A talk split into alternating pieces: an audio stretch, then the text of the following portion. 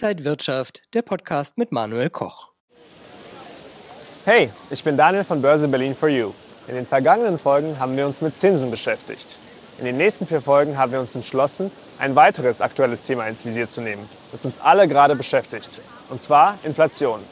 Wahrscheinlich habt ihr den Begriff schon mal im Alltag gehört. Wir wollen wissen, was steckt hinter dem Begriff.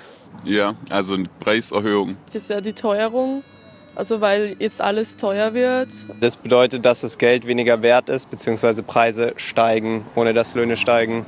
Ich sehe, dass der eine oder die andere schon mal mit dem Thema Inflation konfrontiert wurde. Das ist gut oder momentan eher relativ schlecht. Vom Gebrauchtwagen über Immobilien bis hin zu Aktien. Die Preise für Waren und Dienstleistungen spielen für Menschen eine wichtige Rolle und damit auch Inflation.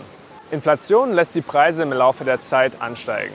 Das heißt, eure Kaufkraft schwindet für deinen Euro bekommst du also immer weniger Waren und Dienstleistungen.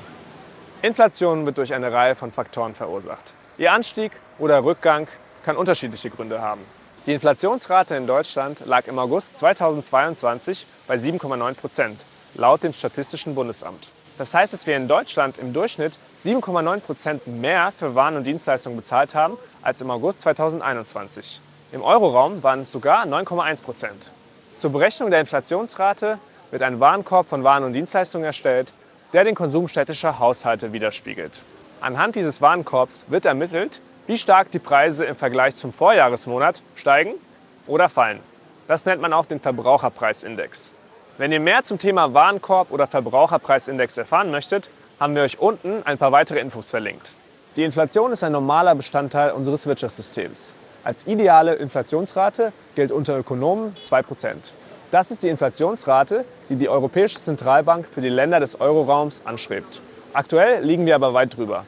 Euer Geld verliert während einer Inflation also an Kaufkraft. Das heißt, ihr könnt euch immer weniger leisten. Das betrifft manche Waren und Dienstleistungen mehr, manche weniger. Aktuell liegen außerdem die Zinsen für Erspartes weit unter der Inflationsrate. Der Realzins ist also negativ. In jedem Fall solltet ihr bei einer hohen Inflationsrate darüber nachdenken, was ihr wirklich zum Leben braucht und wie ihr euer Geld so anlegen könnt, dass es möglichst wenig an Wert verliert. Habt ihr noch Fragen? Dann schreibt mir gerne in die Kommentare. Beim nächsten Mal versuchen wir die Ursachen für eine Inflation zu finden. Bis dann. Ciao, ciao.